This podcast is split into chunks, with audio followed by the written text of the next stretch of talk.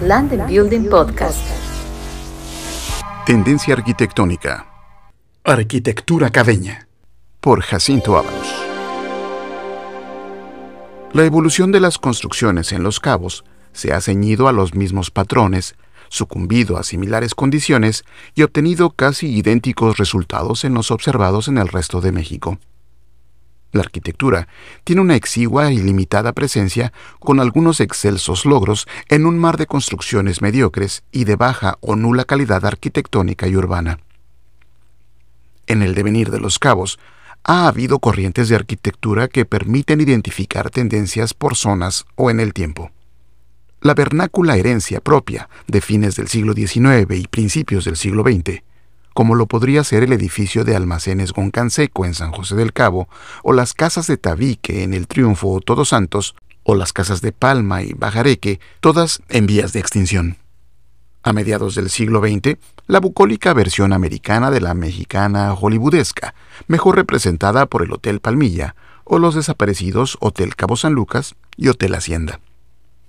La arquitectura a la manera de los indios, pueblo de Arizona y Nuevo México, entre la que figura en el Hotel Tesoro, cuyo sello siguió los lineamientos del arquitecto Noldy Schreck, mismos que debieron de haber respetado todos los desarrollos inmobiliarios en la Marina de Cabo San Lucas.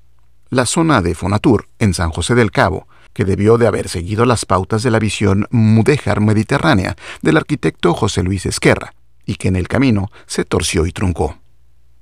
El Hotel Twin Dolphin, en su tiempo brillante y refrescante ejemplo de fusión de una arquitectura y paisajismo contemporáneos con el desierto. A partir de los años 70, los fraccionamientos aspiran a una arquitectura mexicana propia de las ciudades coloniales del macizo continental. Adoptan con furor guías de diseño, siguiendo sus patrones y emulando sus imágenes. Nadie la aplica con tanto rigor y consistencia como Caleta Palmilla, aspiran a ellas sin lograrlo todos. Pedregal, Cabo Real, Rancho Cerro Colorado, Cabo del Sol, Puerto Los Cabos, quienes pragmáticamente permiten enfoques más eclécticos y donde milagrosamente se dan obras, en su momento de vanguardia, singulares y valiosas. En los últimos diez años, rompiendo con la tradición, se manifiesta una arquitectura de líneas y conceptos más contemporáneos, más modernos. Tal es el caso de los hoteles Viceroy, Solaz o Montage, por mencionar tres hitos.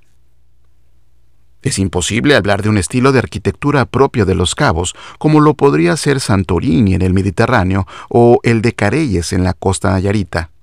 No lo hay, no lo ha habido, nunca hubo la intención de forjarlo. La visión fue de copiar e imitar y no de acuñar. No cancelamos la posibilidad de que se pueda dar en un futuro. Están surgiendo nuevos modelos exitosos experimentos audaces, propuestas a lo largo y ancho del Estado, cubriendo el espectro completo de tipologías arquitectónicas.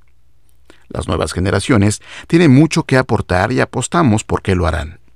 Eso sí, de la arquitectura de los edificios y espacios públicos no podemos comentar porque es prácticamente inexistente o de lamentable y vergonzosa baja calidad. Jacinto Ábalos, en London Building. Land and Building Podcast.